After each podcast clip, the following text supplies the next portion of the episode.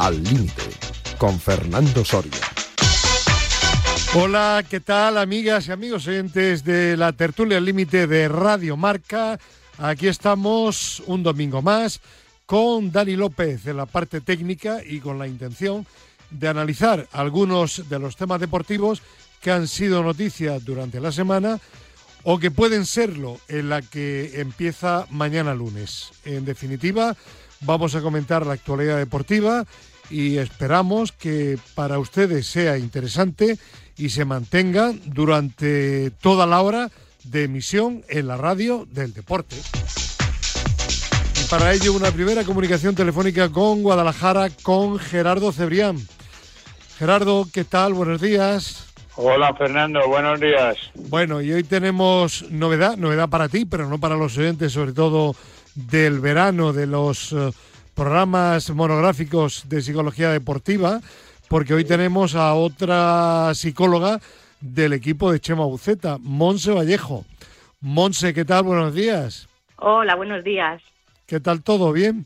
Todo muy bien, sí. Me alegro.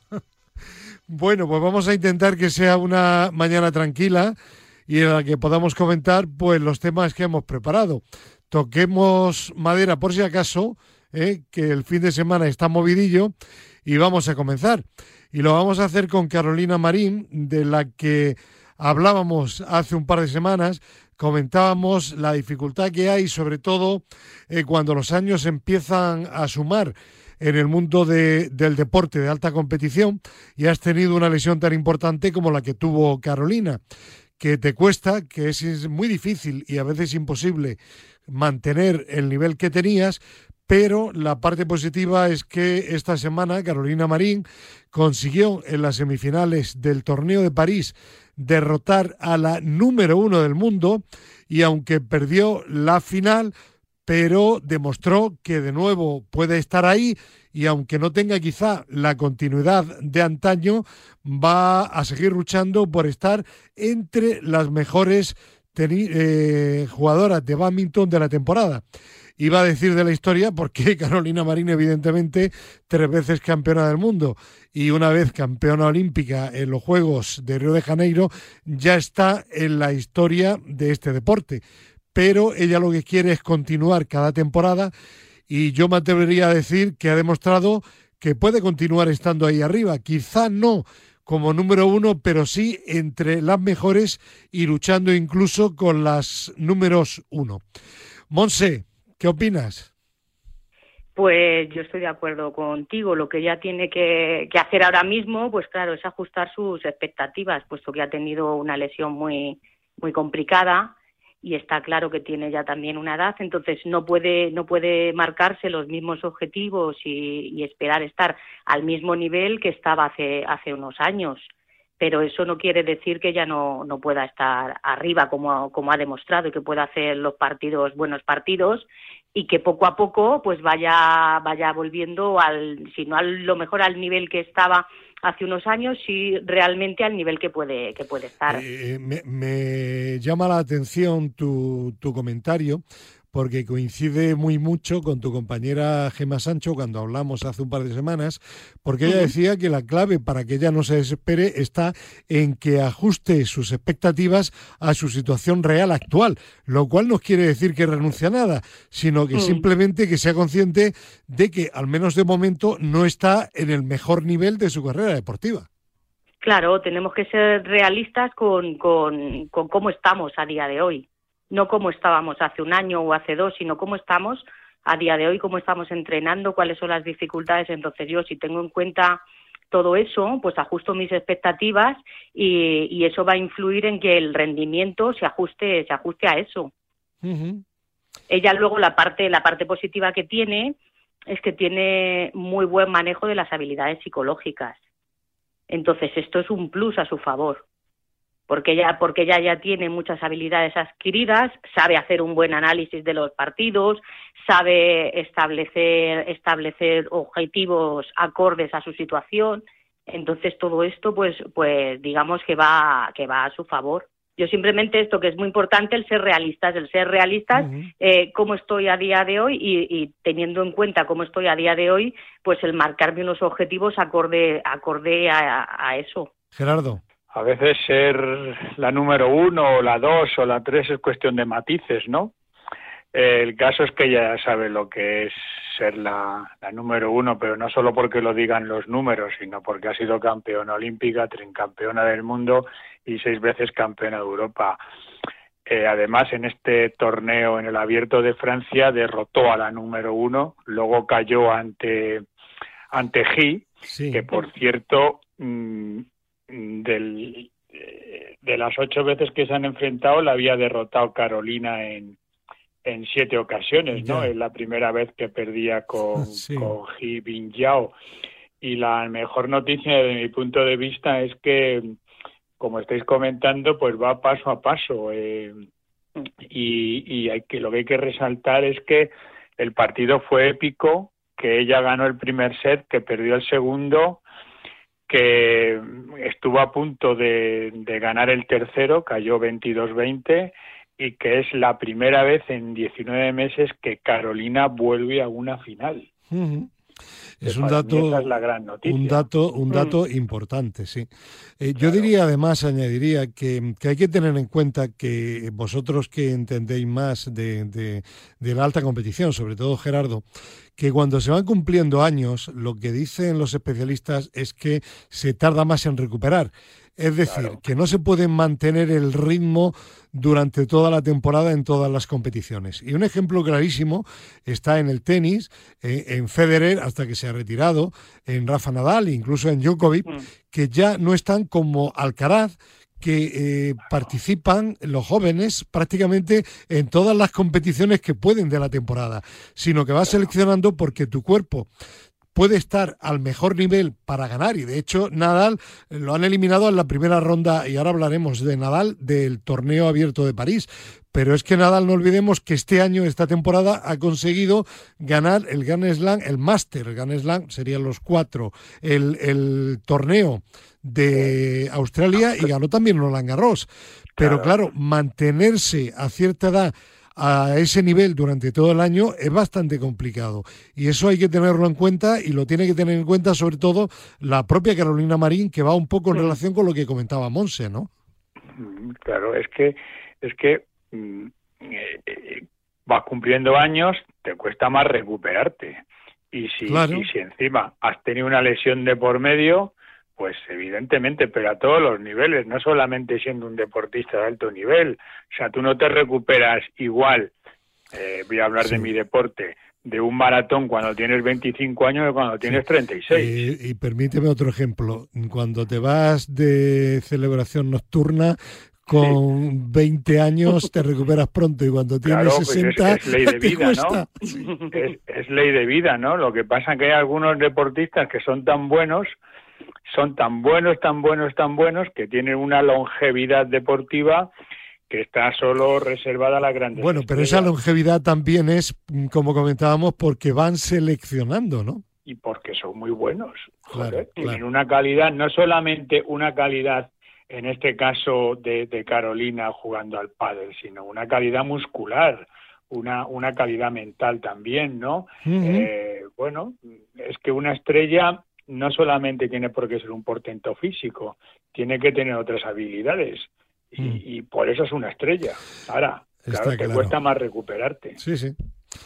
Bueno, pues eh, felicidades a Carolina Marín, porque como bien has dicho anteriormente, hacía 19 meses, año y medio, que no estaba, no disputaba una final de un gran torneo internacional de badminton. Y eso es un dato importante, pero muy, muy positivo. De cara sobre todo a, los Juegos Olímpicos de París, que es el siguiente gran objetivo de Carolina. Y si os parece, vamos, ¿sí? No, no, que, digo que claro y que por eso también tiene que, cuidarse muy mucho de no volverse a lesionar.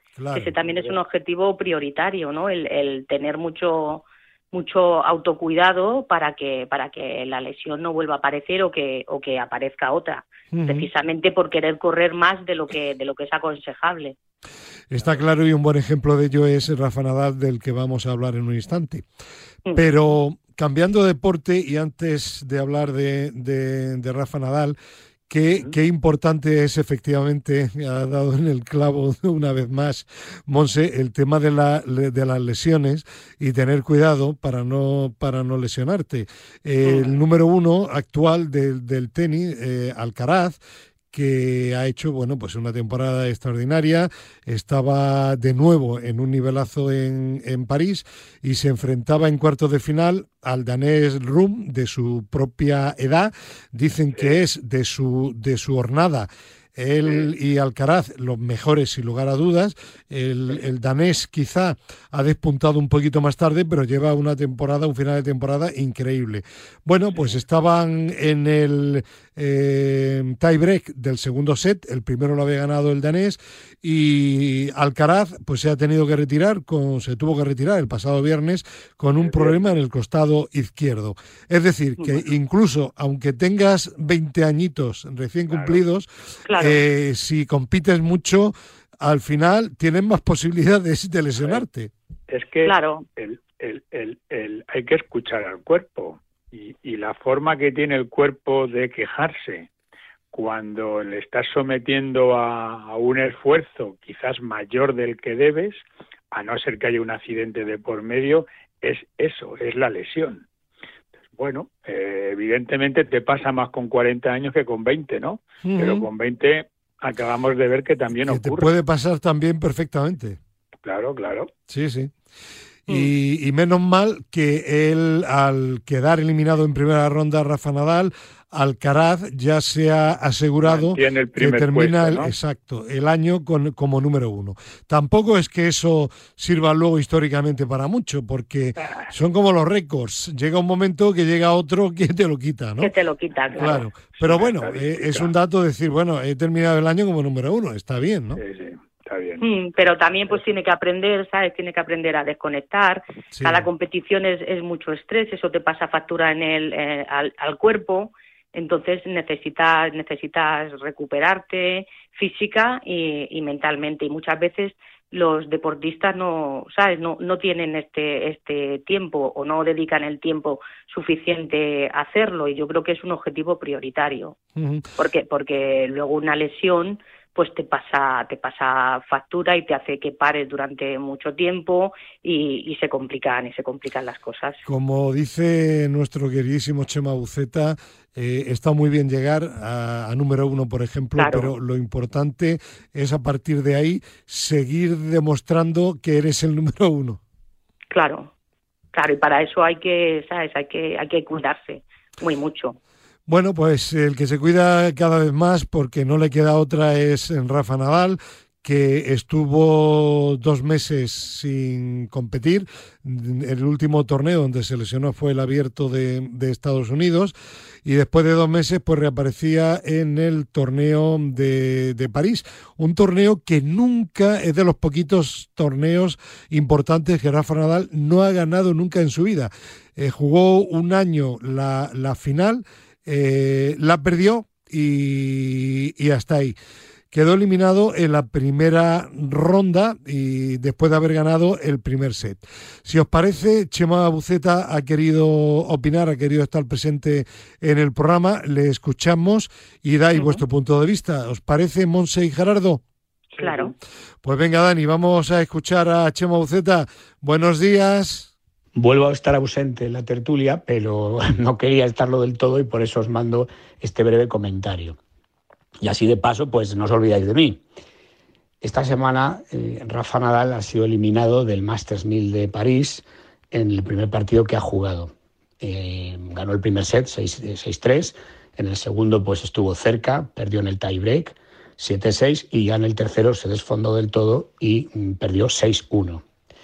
Esto pues indica la situación en la que se encuentra ahora Nadal. En la primera parte de la temporada ha ganado dos Grand Slam, mm, que no es poco, el Open de Australia y Roland Garros, pero a partir de ahí pues su rendimiento ha ido, ha ido a menos, en gran parte debido a las lesiones que arrastra, eh, los años que tiene, eh, que otros jugadores pues lógicamente también van mejorando, hay una generación de jóvenes jugadores que están apretando mucho y esto hace pues que ya no sea el Nadal de ganarlo casi todo que era antes. ¿Cuál es la cuestión aquí? Bueno, mm, ¿qué debe hacer Nadal? Eh, ¿Debe seguir ahí jugando, intentándolo, aunque ya su nivel sea menor? ¿O debe hacer un poco como Federer, que es ir poco a poco preparando su retirada y finalmente retirarse? Esta es una decisión que tiene que tomar él, que habrá que respetar. Desde luego, mm, será interesante seguir viéndole jugar, porque aunque pierda el partido, es un gusto verlo jugar y además eh, esa lucha contra sí mismo que tiene ahora, la verdad es que me entusiasma verlo, me gusta más incluso que cuando ganaba con más facilidad, verlo ahora luchar como un gran campeón contra su propio deterioro, contra sus propias lesiones, sus dificultades, sus contratiempos y ver cómo está ahí en la pista sin un mal gesto, siempre centrado en lo que depende de él, intentando sacar el máximo partido de lo que, de lo que tiene entre manos en, definitiva centrándose en sus fortalezas y no poniendo excusas ni quejándose, todo lo contrario. Está dando un gran ejemplo de deportividad, un gran ejemplo de, lo que debe ser la fortaleza mental en momentos difíciles. Y lo que hay que hacer, creo, es dejar de comparar a Alcaraz con él, que si puede ser el número uno, que si ya no va a ser el número uno. Él mismo ha dicho el otro día que lo de ser el número uno ya no es un objetivo para él. Eh, aparte de que es muy relativo lo del número uno, ya lo hemos hablado muchas veces, ¿no? Eh, depende del número de torneos que juegas, de que no defiendas puntos, etcétera. Pero él ya está más centrado en rendir lo mejor que pueda en los siguientes torneos, dosificar su temporada y creo que eso es lo que hay que respetar y no estar continuamente hablando de las expectativas, Nadal, Alcaraz podrá con Nadal, Nadal con Alcaraz, por favor, dejen ya de hacer el payaso con estas cosas y respeten a los jugadores, ojo con Alcaraz, que no se suba demasiado a la parra y mucho respeto a Rafa Nadal. Y por supuesto no hay que perderse ni un solo partido de los que jueguen, porque no sabemos cuántos más va a jugar, y sobre todo para ver esta gran lección de deportividad y de fortaleza mental que nos está dando en esta última etapa de su carrera. Un besazo para Rosa, un abrazo muy grande para mi amigo, mi amigo Pepón, que por supuesto existe, existe Pepón, es un amigo mío de toda la vida, y un gran seguidor de esta tertulia. Así que un gran abrazo, Pepón, y a todos, hasta pronto. Eh, Monse, eh, ¿tú tienes la suerte de conocer a Pepón?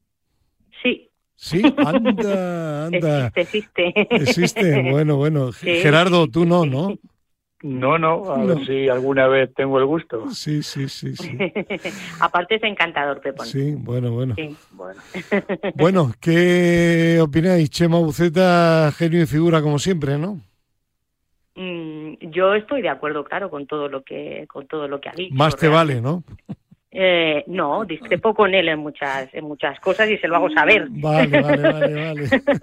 pero en este, pero en esto estoy, estoy de acuerdo en todo lo que ha dicho y sobre todo en el tenis que hace mucha, mucha falta el ejemplo de Nadal, ¿no? De, de un jugador que está en pista con buenos, con buenos modales, buenas formas, haciendo lo que depende de él y esto en el mundo del tenis es, fundamental porque luego ya tenemos muchos antiejemplos, ¿no? Entonces que él siga ahí y que y que aún en situaciones muy complicadas nunca nunca pierda las formas, siempre se esfuerce hasta el final, pues es de es, es como ha dicho Chema un gusto verle y de agradecer porque esto porque esto va a quedar pues para que lo vean generaciones y generaciones es que hablar de Rafa Nadal a estas alturas, eh, no sé, es que es es que es oro, ¿no? Para para el deporte español, ¿no?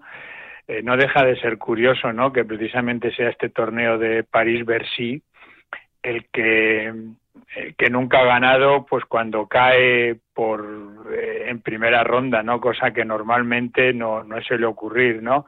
Yo creo que la clave ha estado en la inactividad pero no solamente en la inactividad competitiva, sino bueno, ya todo el mundo sabe que ha sido padre, etcétera, mm. etcétera, ¿no? Quiero decir que posiblemente haya podido entrenar menos que, que en otras ocasiones que ha estado inactivo, ¿no? Y no deja de ser curioso que el siguiente torneo que tiene que afrontar es la Copa de Maestros, que es otra, otro de los torneos que no ha logrado nunca incluir en su palmarés, ¿no? Sí. Entonces, bueno, pues ahí estamos expectantes y de Rafa siempre nos podemos esperar eh, lo mejor porque él es el es el mejor es el número uno. Y este esto ya es una cuestión de estadísticas es una cuestión de matemática pura y dura no es el que más torneos Grand Slam ha ganado por lo tanto no hay nadie mejor que él en la historia Bueno, yo no sé si Rafa Nadal va a seguir sumando torneos de Grand Slam a su currículum. Lo que sí digo, y lo he dicho anteriormente, es que este año ha ganado en Australia y ha ganado también en París, en Roland Garros, y que ha demostrado que todavía puede estar a un gran nivel, al mejor nivel para ganar un gran torneo. Por tanto, eh, yo no descartaría que Rafa Nadal, en algún momento en que recupere, coincida que recupera su mejor momento y que no esté lesionado, pueda volver a estar ahí en lo más alto. Y si no, estoy seguro, absolutamente seguro, igual que vosotros, que lo va a intentar y también es cierto, como decía Chema que lo que no sabemos es durante cuánto tiempo podrá hacerlo. Por lo tanto, disfrutemos de Rafa Nadal, que seguro que vamos a tener oportunidad de seguir disfrutando de él, pero teniendo en cuenta que cada vez queda menos tiempo para disfrutarlo, ¿no? por desgracia, vamos cumpliendo años y, y bueno, pues los años pesan, ¿no? Pero bueno, eh, hay que disfrutar de él y punto, y ya está. bueno, el, el, la Copa de Maestros. El deporte es así. Yo a veces recuerdo uno de los últimos partidos del, del equipo, del super equipo, para mí quizá eh, el mejor equipo que yo he visto de fútbol eh, en cuanto a, dinamismo, en cuanto a genialidades, en, cuanto a todo, ¿no? En toda la historia que es el Barcelona de Guardiola. No porque el mérito fuese de Guardiola, evidentemente parte del mérito era de Guardiola, pero para que se junten en un mismo equipo jugadores de la calidad del mejor Piqué y Puyol de la historia, de Dani Alves y sobre todo de Iniesta, de Xavi, de Messi y también, por supuesto, por ejemplo, de Villa, pues es, no sé si es imposible o no, pero es tremendamente difícil. Y recuerdo uno de los últimos partidos en los que cuando el Barcelona jugaba sobre todo en su propio campo, en el Nou Camp, el cuide de la cuestión no era si iba a ganar o no, el cuide de la cuestión era, y era lo que se preguntaban los rivales, cuántos goles les iban a meter. Ese era el cuide de la cuestión. Y el comentarista de la retransmisión decía porque bueno, e, ese día le estaba costando, era un partido, recuerdo, frente al Atleti de Bilbao, y le estaba costando, los partidos frente al Atleti de Bilbao le costaban al equipo de Guardiola, sobre todo en el Nou Camp. Y decía el comentarista, dice, eh, disfrutemos de este Barcelona, aunque hoy no sea su mejor día, dice, porque pronto nos vamos a acordar y durante muchos años de lo que hemos vivido, de lo importante y lo grande que fue y que quizá no se vuelva a repetir. Pues en el caso de Rafa Nadal, algo parecido, ¿no os parece? Bueno, sí, lo único que discrepo contigo. Hombre, tú porque eres del Real Madrid. no, no, no, que va. El, el, mejor fútbol que yo he visto no ha sido el de Yo, yo personalmente, bueno, pues ¿eh? para, yo el que me mejor he visto, el, más espectacular para mí ha sido ese Barcelona. Pero claro, yo soy subjetivo, lo reconozco. Yo totalmente también en este caso, porque no, no te voy a decir que el Madrid ha sido en, en ese momento, en algún momento mejor que ese Barcelona. Pero para mí, eh, de lo que yo he visto jugar al fútbol, nunca he visto una, un fútbol más brillante que el Brasil que ganó el Mundial de México. Bueno, pero yo estaba hablando a nivel de clubes. Bueno, yo hablo de fútbol, ¿vale? Entonces, incluso si me apuras, el Brasil del Mundial de España, aunque cayera eliminado. Yo, sí, sin embargo, no estoy tan de acuerdo contigo y te voy a decir por qué. Porque a nivel de selecciones es muy difícil que pueda haber esa sincronización, porque no hay tiempo para entrenar. Pero bueno, yo digo, de clubes, tú de selecciones, llevamos razón, tanto el uno como el otro. Y, y ahora, ¿qué opine Monse? Monse, ¿para ti el mejor fútbol que has visto? A ver, claro. No, yo, yo me acuerdo de ese equipo de, del Barcelona la verdad que era, que era espectacular, con unos jugadores realmente que, que, que te hacían disfrutar. También el Real Madrid ha tenido buenos equipos, ¿no?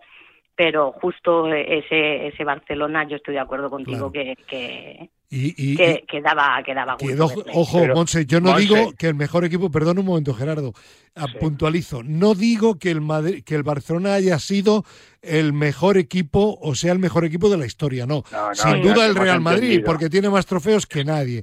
yo, eso no te lo hubiera permitido. yo me refiero que al que yo he visto jugar eh, con más espectacularidad, eh, mejor ha sido a ese Barcelona, sobre todo por esos tres jugadores. Es que Messi, Xavi y Iniesta juntos eran, bueno, ¿qué quieres que te mm. diga? Sí que es verdad. Tú, te, te, pasa lo que a mí, ¿no? Que, que, que no vimos no al, al Madrid no de la sexta, sino de las cinco copas anteriores de Europa. Yo he visto partidos de finales de Copa de Europa íntegros enteros del Real Madrid y era un gran pues equipo. Pero es bueno, de todas maneras, Monse, lo que quería decirte es que de esas cosas hay que olvidarse pronto. bueno, eh, también estamos también en eh. el presente donde tenemos un Real Madrid espectacular, ¿no? Que está estamos, jugando. Estamos que, que, el público entienda a mi WhatsApp con esto, eh, cuidado. Ya, ya, ya. ya te digo, ya. Monse, ¿tú eres mm. también blanquilla o no? Sí, sí. Bueno. Sí, pero pero yo soy yo soy intento ser objetiva, no no soy no me ciegan los colores. A mí a veces me cuesta. No, no, a, ti te cuesta casi siempre. Y yo diría que últimamente te cuesta más todavía que al profesor. Bueno, es posible, es posible. Vale. Bueno, hablando de tenis y para terminar, eh, Monse y, Gerardo, este es un tema eh, que surgió y se publicó, yo lo vi en el marca.com, pues hace ya varias semanas, pero como no lo hemos comentado, y ya que hoy hemos estado hablando de tenis, pues quería comentarlo además porque tú eres psicóloga, ¿no? Y una buena psicóloga. Mm. Eh, imagino que estarías al tanto de la brutal agresión de un padre a su hija tenista durante un entrenamiento, ¿no? En mm. Serbia, el padre de una joven jugadora que la emprende, el vídeo era espectacular, era dramático, era tremendo, la emprende mm. a golpes y patadas contra ella, llegando a derribarla y continúa la agresión cuando está en el suelo. Le estaba recriminando que a su juicio no estaba esforzándose lo suficiente en el partido. Y digo yo, yo no conozco a nadie, salvo a los que han pillado haciendo trampa en las apuestas, que hayan salido un partido de cualquier tipo de competición a perderlo. Mm, no, efectivamente, pero esto es, es algo muy común en el tenis, eh, que desde fuera se, se vea como que el jugador no, no, no se está esforzando, no está dándolo todo. Y este es un comentario cuando tú trabajas en, en, el tenis, con los padres, con los entrenadores, muy común. Y realmente lo que desconocen precisamente es la parte psicológica, que no es que alguien no se esté, que ese jugador no se esté esforzando no quiera, no, no tenga la intensidad que tiene que tener, sino que realmente está bloqueado física y mentalmente por la tensión. Y esa tensión te hace que desde fuera se vea como que tú no, no corres con la intensidad que debes a las bolas, que no, que no devuelvas los golpes, que no veas, pero realmente se trata de un tema psicológico, que el jugador está bloqueado. Y esto es muy, esto es muy común. Y la interpretación desde fuera también es muy común que se haga esa interpretación. Vale, pero una cosa es la interpretación y otra la agresión. Ah, no, la agresión está totalmente injustificada, vamos, eso es de, denunciable, vamos. Totalmente. Es que ese señor, yo no sé si tiene la custodia o no, porque no recuerdo la edad exacta de la hija, pero era para automáticamente apartarle la custodia y decirle, y usted no va a entrar a una cancha de tenis en su vida mientras que podamos evitarlo. Claro, claro, pero que, que está la parte, esto es muy llamativo porque es la parte física donde pega, donde pega a la hija y la, eh, y la agrede, pero luego está el día a día también que es la parte psicológica. Sabes que muchos que muchos entrenadores y muchos y muchos padres funcionan de esa manera, ¿no? Con una con una agresividad, con los comentarios, con una forma de, de presionar que, que produce también mucho daño psicológico en el tenis la, la agresión es tan brutal, tan brutal, tan brutal, que han quitado el vídeo de YouTube. Sí. ¿Eh? no me ¿eh? extraña, ¿no? Imaginaros, mm. es que yo, yo he tenido, iba a decir la suerte, ¿no? O sea, lo, lo vi de casualidad, ¿no? Eh, bueno, pues lo han retirado porque porque inflige, inflige los, los, los términos de, de, YouTube, ¿no? Está en el suelo y la sigue pegando patadas. Sí, pero sigue puesto. o sea, lo puede decir. No, lo puede, directamente a la cárcel, pero, sin juicio, ¿eh? Mm, claro, claro. a la cárcel directamente, ¿eh? Sí, claro, claro. Y a ser posible, no una cárcel en Suecia o en Noruega. ¿eh? Ya me En entendéis. Siberia. ¿verdad? Bueno, él dice Ah. que lo justifica como que como que es chino y en China se permite el pegar a los Ya, hijos. y- ya. y Pero, hacer hombre, este tipo. Sí, bueno, pero Mm. aunque en China se permita, eh, la agresión no fue en China, fue en Serbia. No, no, por eso, por- no, y aunque vamos que no. que Y, no, pues entonces, razón. Esto no tiene justificación. Pues entonces lo que debería hacer el gobierno serbio era automáticamente, pues muy bien, váyase usted a China. Su hija se queda aquí en Serbia y le deportamos fuera. No le queremos. Bueno, yo creo que hay que ser contundente y hay que ser contundente Claro. con estas con estas cosas desde pues desde los organismos que, que tienen que, ¿sabes? Desde el gobierno, desde la federación, Claro, pero no pero no solo por este caso en particular, si por- sino por muchas situaciones que Claro. se dan. Mm, Yo, yo creo que no he visto algo igual, en- hablando de agresiones ¿eh? y, de, y, de, y de salvajadas en el mundo del deporte, que esta. ¿eh? O sea, Mm. no, no, no daba crédito a lo que estaba viendo. Sí, sí. O sea, Sí, bueno, pa- parecía, no sé, como si hubiera sido una película y tal, pero es que era tremendamente No, no, real, es ¿no? que-. Porque no te lo crees. Dices, bueno, pero ¿cómo un padre puede ser tan cruel con su propia hija? Bueno, pues Impresionante. sí, sí. pues sí. En fin, Bueno, bueno, pues orden orden de alejamiento deben de marcarle, está claro. Pero, pero de alejamiento, vamos, ya te digo, o sea, en Siberia. Mm. sí. En Siberia Bueno, y- pues no nos vamos a ir a Siberia, pero sí vamos a cambiar de deporte y vamos a hablar ahora de fútbol. Parece que hay algún problemilla con la comunicación con nuestro queridísimo, entrañable profesor López Nombela. Si el profesor está dormido, pues intentamos la siguiente comunicación. Eh, Monse, ¿tú sigues el fútbol femenino o no? Eh, bueno, menos de lo que me gustaría. Ya, vale. No te voy a mentir, no, no, No. te... Si vistes el otro día la final del Campeonato del Mundo Sub-17, no, España-Colombia, no. no, no la vi, no. Eh, Gerardo, ¿tú? Sí, sí que Sí, la vi, sí. sí, sí. Sí, Vale. sí la vi, sí. Perfecto. Bueno, parece que por fin tenemos ya la comunicación telefónica con nuestro muy querido y muy difícil de comunicar profesor López Nombela. Profesor, buenos días. Pues hombre, muy buenos días, pero vamos a ver, yo A ver. tres teléfonos, ¿eh? Tres, bueno, pues, pues por eso será que al final no sabe usted cuál coger de los tres. No, no, no, no, yo sí sé cuál coger, ahora. Ya. Si ustedes ahí no se aclaran, yo no lo sé. Ay, ay, profe, balones fuera, ¿eh? No, no, A ver, no. profe, eh, a los paules, le ¿eh? cuento. Tenemos a Gerardo Cebrián y tenemos a Monse Vallejo. ¿Quién es Monse Vallejo? ¿Le conoce usted? No.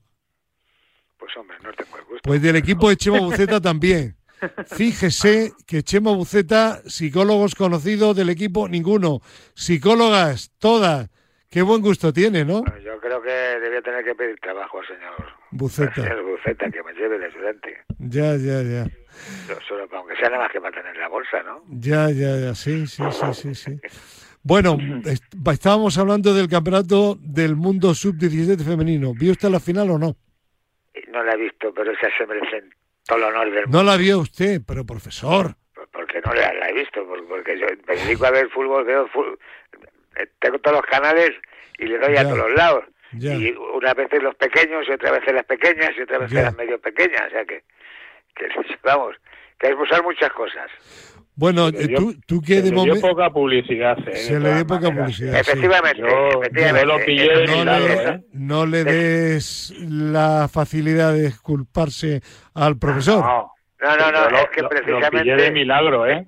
después Sí. de ser campeonas del mundo, que yo estaba yo pensando en todo, digo, no sale por ningún lado, y sale eh, que, que están celebrándolo en la Federación Española de Fútbol. Bueno, pues nada, Ya. pues muy bien, pero Bueno. enseñándolo a los también. Bueno, Porque- el campeonato Vale. fue en la India y España ganó 1 a 0 a, a Colombia. Gerardo, Sí, eso tú lo- sí viste sí, el sí, partido, ¿no? sé, sí, eso lo sé. Vi el partido y, y, lo, y lo peor fue el gol de España. Que Fue un churro. Sí, un churro porque mira que hubo ocasiones y mira que, que tuvieron las colombianas también, ojo, ¿eh? sí, sí. Eh, pero joder, el gol el gol fue oh, madre mía. eh, y luego después del gol hubo hubo varias ocasiones tanto por parte de Colombia como por parte de España para haber modificado ese ese Bueno, marcador, y ¿no? hubo, y hubo incluso un gol que anularon al equipo español, a la delantero centro. Sí, sí, y que yo, buenísima, yo, por sincer- cierto. sí, yo sinceramente, yo no, no digo que esté mal anulado. Lo único que digo que vi la repetición varias veces y yo no sabría decir, lo digo porque al profesor del bar le encanta. Yo no sé Sí, si le dio o no le dio en la mano. No Yo lo sé. tampoco. Yo Yo creo que yo, yo creo que la, la árbitro dijo no me complico la vida y pito Claro. lo anulo y así no hay luego ningún tipo de Pero es que eso mismo, es que eso mismo, esa, cuando hay dudas, pues yo creo que es lo correcto. O sea, eh, vale, pero, pero ese mismo, ese mismo criterio que lo utilicen siempre. ya Mm, Lo que no puede ser es unas veces sí, unas veces no, unas veces tiro la línea Te lo, una puedo, décima te lo antes. puedo aclarar un poco, que yo, yo entiendo un poco de eso. Sí, sí, sí, sí. A veces, a ver, vamos a ver, no, el tiempo que, que ha, ha pasado un poquito antes de luego decir vete a verlo y darle la, la imagen en, en frío, o sea, eh, congelada. Sí, Pues sí, usted- lo usted entiendo. Tiene, usted, usted tiene que decirle, toma tres, qui- diez segundos do- de- de- o, o diez o dos. No, no, y, y, y Son del décimas, movimiento, y décimas. entonces aclárate porque porque lo que no se puede es decir, mira, mira, estaba ahí la punta de la uña del dedo, estaba ahí, pero bueno, vamos a ver, y antes qué ha pasado. ya Y, Pero- y, a ver, Perdonadme, pero hemos podido conseguir, llevamos una mañana movidilla, complicadilla, hemos podido conseguir comunicar con Pedro Calvo. Don Pedro, buenos días. Muy buenos días. Estamos con Monse Vallejo, psicóloga del equipo de Chema, con Gerardo Cebrián, con el profe y contigo. Muy Y bien. hemos empezado a hablar de fútbol de la final sub-17 femenina. ¿La viste tú o no? Sí, sí, sí, la vi. Sí. Bueno, y estaba comentando Gerardo que fue un partido con muchas posibilidades de gol para ambos equipos y ahora estábamos hablando con el profe de que y, coincidíamos todos que el, gol que anularon a España que yo no digo que estuviera mal anulado, pero que yo no mm, pondría la mano en el fuego ni para decir que fue mano ni para decir que no lo fue. Es que hay jugadas realmente muy difíciles de poder evaluar. Ya, de todas maneras, después de lo que estamos viendo últimamente Sí. con el VAR y, y demás, que tienen el, el videoarbitraje para verlo más tranquilo y, se- y estamos viendo decisiones que realmente parece que no toman las máquinas, las siguen tomando Sí, seres sí, humanos. sí, sí, sí. Yo estoy eso es, Pedro, eso es. Yo, yo estoy convencidísimo que si a la máquina le metieran un algoritmo definiéndole lo que es la mano, lo que no, eh, Lo haría mejor. Se equivocaría muchísimo menos. Sí, que- por una que- sencilla razón, porque tendría un criterio único. Claro. Aquí claro, el es problema es que depende del criterio o del árbitro de campo o del señor que está en el bar. que- claro, Claro. Pero, pero no pero solo es que eso, eso- Pedro. eso- pero- pero es que esos no son máquinas, son Ya, humanos. Claro, y a lo claro. mejor claro. hasta tienen color. No, Yo, yo sigo no, yo que diciendo no. lo de la última vez, acordaros que, que lo dejé caer, me decís, habrá que mirarlo tal y cual. Yo sigo pensando que el ejercicio de trigonometría que hay que hacer, por ejemplo, cuando un saltador de longitud pega un brinco, cae en la arena, el trípode está colocado a 50 metros y hay un ejercicio de trigonometría para ver la medida exacta. Sí, sí. Entran décimas, sé por dónde vas. centésimas. Sí. Claro, yo Sí. tengo mis dudas. Pues mira, yo el otro día vi, vi, eh, por ejemplo, la Champions con UEFA lo ha hecho ya, eso que tú dices. Porque Bueno. ahora te ponen, no sé si lo has visto, una imagen vi- virtual en la Sí. cual te posicionan como eh, cuando hay el gol fantasma, que Vale. te quitan la portería y te ponen la raya y donde Sí, ha sí, el balón. Pues ahora mismo eh, eso lo está haciendo la Champions. En Vale, España pero- no lo he visto. Bueno. Eso es, en España no lo hemos visto. Ya, Entonces, oye, sí, al final es el ojo humano. Claro. Bueno, terminemos aquí este tema porque la semana que viene, en principio, teníamos eh, previsto, porque lo pidió el profe, hablar largo y tendido del bar y vamos a seguir Vale. con los temas porque si no, no vamos a poder cumplir el calendario. Venga. Bien, eh, un triunfo más del fútbol femenino español. ¿Esto nos, nos permite ser optimistas de cara al Mundial Grande o no, Pedro? Yo pienso que sí, yo pienso que sí. Y, y lo que nos permite también es, para todas estas cosas que están pasando, es un mensaje para, para todo el mundo, que aquí nadie es imprescindible, que tenemos unas generaciones que vienen por detrás apretando muy fuerte y ganando a selecciones como Estados Unidos, como Alemania, etcétera, y, y que podemos competir con ellas. Entonces, con lo cual, yo creo que sí, hombre, sería una pena que jugadoras importantes no estuvieran, pero está en su mano, con lo cual... Pero si no quieren ellas... Por eso, por eso está en su mano. Entonces, eh, yo creo que esto es Aquí hay una lo, mejor que- lo mejor que nos ha podido pasar. Yo creo que es- este, este, estos campeonatos que hemos ganado, tanto europeos como, como el mundial, tanto sub-20 como sub-17, es lo mejor que nos ha podido pasar de cara a, a- a lo que hemos a lo que hemos vivido. Sí, yo, Sí. yo coincido con Pedro, vamos, o sea, hay un potencial detrás que, que se está viendo. Yo no sé si nos va a dar para, para este siguiente mundial absoluto de, de, de fútbol femenino, pero lo que está claro es que las expectativas de futuro son extraordinarias. Eh, por cierto, mm, como Monse no ha estado anteriormente cuando hemos hablado del conflicto de las jugadoras internacionales eh, con la federación y con, sobre todo con su entrenador, eh, ¿tienes tu, tu propia opinión al respecto o no? ¿Me dices a mí? Sí, claro. Eh, sí, yo creo que cuando tú, o sea, que cuando tú eres un deportista de, de alto nivel o una jugadora, pues te tienes, te tienes que, que adaptar al, al entrenador que, que te toca. Y seguramente habrá cosas que, que no te gusta, que tú harías de otra forma, con las que no estás conforme, pero eso es parte del alto rendimiento, ¿no? O sea, tú tienes que, tú eh, llegas a un grupo de trabajo y te tienes, y te tienes que, que adaptar y tienes que, que hacer lo, lo que depende de ti lo mejor lo mejor posible. Fíjate, Entonces, coincidimos, ¿eh? bueno, pues, Sin haberlo hablado, coincidimos. Pedro coincide contigo de pleno, de lleno. No, con, con Pedro y conmigo. Y con el profe, y con No, el no, profe. no, no, no, porque yo no, yo no estoy en contra de Bilda, ¿eh?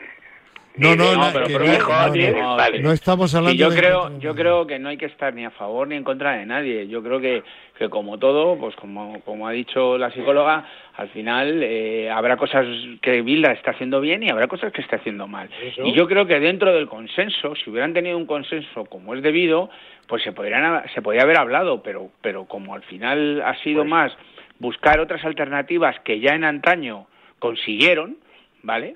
Pues han intentado buscar lo mismo. Entonces yo creo que, que, como usted dice, profe, no es cuestión de estar a favor o en contra de Pues es eso.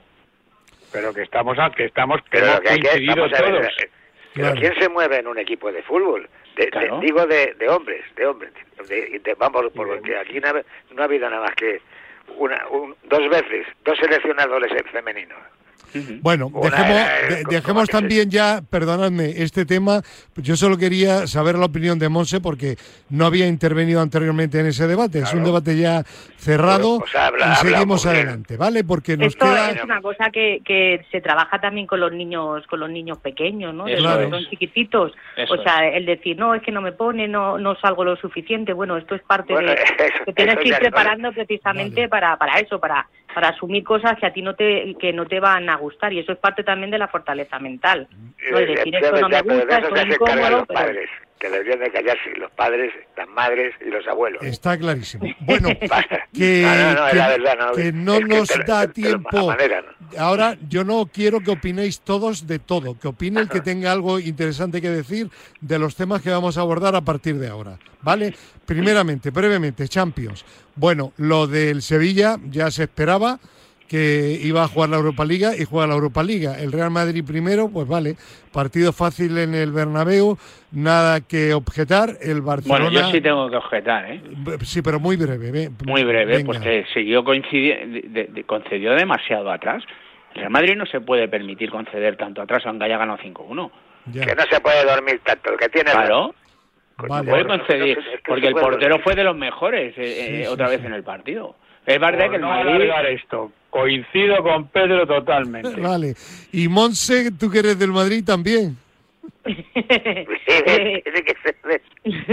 Yo yo yo yo creo que, que rindieron bien, que rindieron a un buen nivel. Y que el Bueno, entrenador eh, estuvo estupendo como siempre. Ya, vale. Pero es Bueno. que se, dur- se dur- durmieron. Pues dicho, razón, dicho queda. De todas formas, durmieron. ya estuvimos hablando ayer en la tertulia del sábado del Real Madrid, así que no profundizamos. Sevilla, Vale. bueno, lo previsible. Ayer hablamos también de la Liga. Venga, el, el Atlético de, de- de- de Madrid que queda fuera. Hablamos del Atlético de Madrid de, de- de- de Champions. Bueno, pues eh, yo la verdad es que eh, esperaba que el Atlético de Madrid no jugara ni tan siquiera la Europa Liga. ¿Por qué? No lo deseaba, pero ¿por qué lo esperaba? Porque llega un momento que cuando estás en una dinámica positiva te sale todo. Y cuando estás en una dinámica negativa es todo lo contrario. Y bueno, yo no quiero tanto hablar de lo del, del Atlético de Madrid como tal y como el juego, puesto que fue horrible, desastroso. Ahí me gustaría hablar un poco de la figura de Simeone, ya que tenemos una psicóloga, porque al final del partido, en la rueda de prensa, el Cholo volvió a decir, bueno, pues hemos nos merecemos eh, lo que ha sucedido porque hemos sido los peores, tenemos que trabajar más. Bueno, cuando ese discurso es tan repetitivo, yo creo que la conclusión es que ese entrenador es incapaz de remediar la situación. Luego, hay que dar un cambio total. Digo yo, ¿no? No lo sé, ¿qué Pero que es opináis? que él ya no sabe qué decir. Pero podía poder contestarle a alguien. Oiga, que todos no, lloramos el mismo día, ¿verdad? porque a- a ustedes han ganado y tal, pero bueno, pero claro, o sea, cuando se pierde se llora o no se llora, pero to- digo todos no lloramos el mismo día, pues porque una vez le toca a uno y otra vez le toca a otro, pero, pero no se disculpe usted tanto, porque eso ya se está usted destapando. Ya. Psicóloga, ¿tú qué piensas de, de- de- de- de ese posicionamiento o de esa actitud del Cholo? Mm, hombre, yo creo, yo creo que, que el cholo pues debería de, ¿sabes? De, de, de utilizar otra, otro tipo de estrategias, porque eso le ha funcionado, le ha funcionado un tiempo, pero, pero ahora ya no le funciona. Sea, los mensajes, los mensajes que, que da, el tenemos que esforzarnos, el, pero eso ya no está calando en, en su plantilla, entonces tiene que, tiene que buscar otro tipo de cosas ¿O, el club tiene que buscar otro tipo de técnico? de entrenador. Bueno, es, claro, es que, claro. es que yo creo que, que el Cholo ya está un poco desgastado ahí en, en el Atlético de Madrid, porque porque él no él ha conseguido muchos objetivos, pero pero otros no. En, en otros ha fracasado y, y ha Y fracasado. que llega un momento en la vida que uno tiene que decir, ya ha pasado mi momento, y y no pasa absolutamente nada. Claro, como- es como- una decisión que hay que que hay que, que hay que Claro, tomar, ¿no? claro. Que te vas dando dando cuenta que pues eso que que pues que tu mensaje ya no no calan, que lo que dices, que los objetivos que propones pues ya no no no se ven de la de la misma forma que antes se veía, ¿no? Entonces yo creo que eso todos son indicadores, indicadores objetivos que te van diciendo que, que a lo mejor ha llegado el momento de pues de tomar otro otro otro camino. Fíjense, eh, mm, un, un seg- di, sí, eh, Gerardo, di. No, iba a decir que tome nota de lo que ha hecho Gerard. Sí, Piqué. Bien, luego hablaremos, luego hablaremos de, de Piqué. Pero fíjense, eh, amigos oyentes, amigas y amigos oyentes, que el Cholo ha conseguido que Pedro Calvo en nuestro chat haya dicho que se borra del Atlético de Madrid. Ya, pero sigue hablando del Madrid, diciendo que... que- Sí, pero estamos ahora en el Atlético. vamos a ver. Pedro Calvo, a ver. Vamos a ver, eh, yo sigo hablando del Madrid porque yo hablo del Madrid, no hablo en, en plan peyorativo, hablo eh, a nivel Sí. táctico como hace usted, que lo ha dicho. No, no, no, pero que Claro. que el fútbol, que el fútbol. Bueno, Claro, eh, el- hablo del Madrid porque el veo Cholo. situaciones. Eh, el no aguanta, Cholo, no pues mira, usted una Pedro, eh, No. profe, deja a Pedro que hable, que no queda tiempo y luego no podremos hablar de Piqué. El Venga, Cholo, Pedro. el Cholo rápido y esquematizo. Punto uno. Eh, no estoy de acuerdo contigo en el tema de las tendencias. La tendencia la busca uno mismo. O sea, la- si, si tú tienes una tendencia mala y estás jugando bien, se puede decir que es una tendencia mala. Tienes una tendencia mala, no te salen los resultados, pero estás ha- haciéndolo bien. Pero el Atlético Madrid lleva mucho tiempo haciéndolo muy mal y jugando en el alambre. Uno. Dos, es un entrenador que no ha querido evolucionar, porque su posición de fuerza en el club, con la afición, con el presidente, con muchas cosas, siempre ha estado por encima. Por eso el mensaje que está diciendo Monse, claro que manda ese mensaje. ¿Cómo no va a mandar ese mensaje si él se sabe que está por encima de todo? Que da igual. Que ahora mismo el Atlético de Madrid se está planteando vender jugadores. No, señor. planteese quitarse al entrenador, que perdone su contrato, porque como ha reconocido como ha reconocido que es su culpa, que perdone su contrato y los 20 millones que, que necesita los tiene ya. Mm. ¿Por qué no hace eso? Entonces, al final, eh, por eso manda ese mensaje. El otro día eh, oí un, un programa argentino en el que le llamaban vendehumos. Y es lo que está vendiendo. Humo. Humo. O sea, está vendiendo humo. Vamos a ser muy fuertes en la liga, vamos a ser muy fuertes en la copa. Mentira. Vas a seguir jugando replegado. Te va a quitar la posesión el Cádiz, te va a quitar la posesión el Elche, te van a quitar la posesión todos los equipos. Vas a jugar a ver si trincas una, metes un gol y estás todo el partido replegado. Y si la afición del Atlético de Madrid, por eso digo que me borro, porque yo no quiero ser un aficionado del Atlético de Madrid viendo a mi equipo así. Yo prefiero que a mi equipo le metan cinco, pero que mi equipo me divierta con él me divierta con él, no, no Pues- estar sufriendo siempre, siempre, y viendo claro. jugadores... Aclaradísimo queda, aclaradísimo queda. Bueno, pues seguiremos hablando, por supuesto, en diversos programas del Cholo Simeone, pero hoy toca también hablar de, de Piqué. Eh, ¿Os ha sorprendido el anuncio? Eh, ¿Qué pensáis de lo que ha hecho Piqué? Bueno, Hombre, a mí sorprender- Venga, profe. sorprenderme, no, por- porque dudo, dudo mucho que Piqué se vaya sin cobrar. Bueno, ha perdo- lo que perdona es lo que le, el año que le queda de contrato y este medio año. De lo que le debían de los dos años anteriores no perdona nada. Es decir, bueno, perdona una parte. Bueno, eso, eso yo hasta lo veo lógico, ¿no? Yo también, Claro. yo El también. tío, el tío se la ha currado, pues lo cobra. Ahora, yo antes de nada, Venga, pero- venga. Fernando, que, que tengo capacidad para ser objetivo, Sí, me parece un central descomunal de los mejores de la historia y junto con, con Puyol, posiblemente el mejor central de los últimos años del Fútbol Club Barcelona y, y uno y evidentemente uno de los de los para mí de los tres grandes de España. Entonces, al margen de que me caiga más simpático o menos simpático, mm, lo siento por el fútbol desde el punto de vista de que perdemos por edad, evidentemente, 35 años, un grandísimo futbolista. pues muy bien dicho. A si, ver, tiene, si él tiene ya un equipo y todo para jugar y. Yo estoy de acuerdo, yo estoy de acuerdo con todo lo que ha dicho Gerardo y solo a, a puntillar. Vamos a ver, él ahora estos últimos años no estaba concentrado en lo que tenía que estar y, y y, como y ha lo hemos, Monse, y- Pedro, y lo hemos comentado aquí por eso, reiteradamente. Por eso, y, y se ha visto, de hecho se vio el, Inter- el día del Inter de Milán cuando le pusieron. Entonces al final él ha, sabido ser listo, él tiene su vida a nivel de negocios montada muy bien, es un tipo bastante inteligente. Quiere ser presidente del Barça y También, tal y, y- como estaba la creo- situación, iba a perder la oportunidad. Claro, Ojo, yo ¿eh? creo que, que es lo mejor fundamental. que es lo que mejor que ha podido hacer. Él no está ahora mismo para el alto rendimiento, lo ha explicado Monse perfectamente ante- anteriormente. En alto rendimiento tienes que estar 100% o 110% eh, a esos niveles y, y él no está, porque él tiene que estar pensando en si ha perdido dos millones de euros en bolsa o cómo va la Andorra o, o su empresa o, o demás Sí, sí. y él no está. Entonces, con lo cual, lo mejor que hace es quitarse del medio. Eh, ha, ha dado todo y estoy de acuerdo con, con Gerardo. A, nivel de- deportivo ha sido uno de los mejores. Profe, Eh, que si quiere usted añadir algo. que se ha tragado muchas piedras en la mochila de, Ya. de- de todas las cosas que ha ido dando, los tropezones que ha, ido- Sí, que ha ido dando. Y claro, pues todo eso, al final, en su conciencia se le estará diciendo, ya está bien, estate quieto, vete ya de aquí. Pero vamos, te estoy diciendo lo que dice, lo que diría la conciencia a una persona que no ha hecho nada más que meterse en líos. Sí, sí, sí. A- aparte de venir aquí, de, de venir aquí a Madrid a ponernos aquí ya el, Ya. el chiringuito ya del, Bueno. No, no, no os acordáis, ¿no? Sí, sí. Pues a cada, cada, a cada, a cada cerdo le llega su San Martín. Eh, esa frase sobra lo que ha dicho profe, no estoy de acuerdo.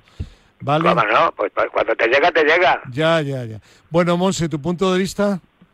Bueno, pues yo creo que pues que era previsible, ¿no? Pues porque un, un futbolista como él de alto nivel que ha sido titular indiscutible, pues es muy duro el estar un, un partido tras otro en el banquillo y sabiendo que no que no vas a volver a la titularidad, entonces Yo creo que él ahora ha tenido la oportunidad, ha negociado bien y, se retira y se retira con las espaldas cubiertas porque él se ha preocupado por tener por tener un futuro y poder vivir de, de algo que no es el fútbol. O bueno si si al final llega a ser presidente de, del Barcelona que lo será pues también de hacerse un hueco ahí. Pero está claro que él ha compaginado muy bien lo que es su vida su vida profesional como futbolista con prepararse para una buena retirada y esto se, esto hay que tenerlo que tenerlo en cuenta. Bueno, yo voy a apuntar mi punto de vista muy muy breve. Lo primero lo que he comentado anteriormente que para entender la retirada ahora de Piqué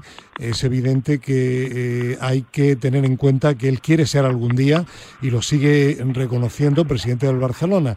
Y tal y como estaba la situación, estaba perdiendo el apoyo del público del Que incluso le había pitado en el encuentro frente al Inter. Desde ese punto de vista inteligente. Eh, hay dos piques, uno el negociante, el empresario, el que sale en la revista del corazón, Hoy no toca hablar de ese Piqué, el Piqué futbolista, el Piqué que ha ganado prácticamente todo, estoy de acuerdo con todos vosotros. Chapó, uno de los mejores centrales de la historia del fútbol en España y en el mundo, sin lugar a dudas. Bueno, y nos quedan cinco minutos y hablando después de todos los líos del Cholo, de Piqué, pues de vez en cuando hay entrenadores que no son de momento muy conocidos, que han estado y han intervenido en alguna que otra ocasión en nuestra tertulia al límite, sobre todo en verano, de, Radio Marca, la radio del deporte, Julián Calero, el entrenador del líder de la segunda división, el Burgos, y que de vez en cuando pues muestran pues que no hace falta ser uno de los que están muy en el alero para hablar con mucha lógica y sobre todo evidenciar que es un gran entrenador. Escuchemos lo que dijo en esa rueda de prensa después de la victoria frente a la Unión Deportiva Las Palmas que le dio el liderato. Iñaki. La gente lo confunde y yo te voy a explicar, ¿vale? Voy a intentar explicarlo como se lo explicaría a mi hijo. Jugar bonito es jugar bien con balón, ¿vale? hacer eh, una cabriola, un caño, eso es jugar bonito, incluso asociarse. Pero jugar bien al fútbol, el fútbol tiene cuatro fases. La fase de ataque, la fase de defensa, donde también hay que jugar bien, qué haces cuando pierdes el balón y qué haces cuando lo roban. Si eso lo haces muy bien y hace todo el equipo lo mismo en cada una de las cuatro fases, juegas bien al fútbol. Si a eso le unes que tengas mucha capacidad técnica, jugarás bien y bonito. Pero cuidado, no confundir solamente estar en una fase y jugar bien nada más, que es hacer dos caños, no sé qué, y eso lo confunde la gente con jugar bien. Entonces, bueno, son opiniones, yo doy la mía, mi equipo quiero que juegue bien al fútbol de esta manera, de esta manera. Eso no quiere decir que nosotros no seamos capaces de asociarnos, de hacer eh, goles, de jugar, de hacer uno contra uno, de hacer superioridades numéricas, de atacar la espalda. Somos un equipo que intenta todo eso, pero también sabemos nuestras condiciones y como sabemos nuestras condiciones, nos, nos, ajustamos a ellas y le sacamos el máximo rendimiento. Hay que ser muy listo en la vida. Sácale rendimiento a lo que tienes. Eh, Pedro Calvo, tú conoces bien a Julián Calero, eh, un gran tipo, pero también un gran entrenador, ¿no? Sí, la verdad es que sí. Y de hecho, mira, justamente hablé con él eh, al día siguiente de las declaraciones, porque, bueno, vi la repercusión y, hablé con él. Y nada, lo, lo explica igual que lo explica me lo cuenta igual, que es su forma de, de pensar. Yo, como le conozco, sé que es así y, bueno, pues a él le han criticado muchas veces porque también le han dicho que era un entrenador conservador, etcétera, etcétera. Y nunca más, más allá de, de, lo que cada uno puede dar con sus plantillas, ¿no? Si estuviera en el Real Madrid y tuviera una plantilla para atacar, pues Julián Calero sería un entrenador de ataque como es Ancelotti. Si tiene una plantilla en el Cádiz para defender, pues, pues a defender. A defender porque se adapta a lo que tiene. Y, y, vamos, ya te digo, es un entrenador tanto en lo personal como en lo deportivo top. y, me alegraría mucho que llegue a la primera división porque porque se lo merece, vamos. eh, profe, ¿qué, opinión tiene? ¿Le gustaron las declaraciones? A mí me parece que ha hablado como un profesor. Como un profesor, pero, pero no como yo, un profesor de los que dice las palabras muy bonitas. Pero eso, luego, cuando la pelota está rodando, ya no te vale te vale lo primero ganar, ganar, ganar y ganar. Y luego, si, si te lo empatan, te lo empatan y si lo pierdes, bueno, Pero él de momento, de momento, además, con un equipo modesto está ganando. Bueno, pues por eso, si, si juegas de volea y ganas, pues mira, eso no quiere decir que... Está claro. Bueno, nos queda todavía un minuto. Podéis opinar, Monse y Gerardo. felicita a este chaval que hablaba ahora, que ya le presentó Pedro hace muchos días. Sí. Y que ha hablado bien, pero que, que no le traten luego de... de luego se, les pone el monte del señorito. Está claro, está claro. Profe, que nos quedamos sin tiempo. Gerardo pues quiere... O Monse, ¿queréis, ¿queréis añadir algo?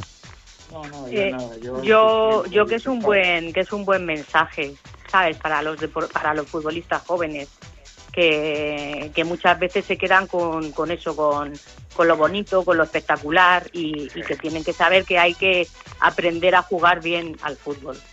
Claro que sí. Entonces yo creo que es un buen es un buen mensaje.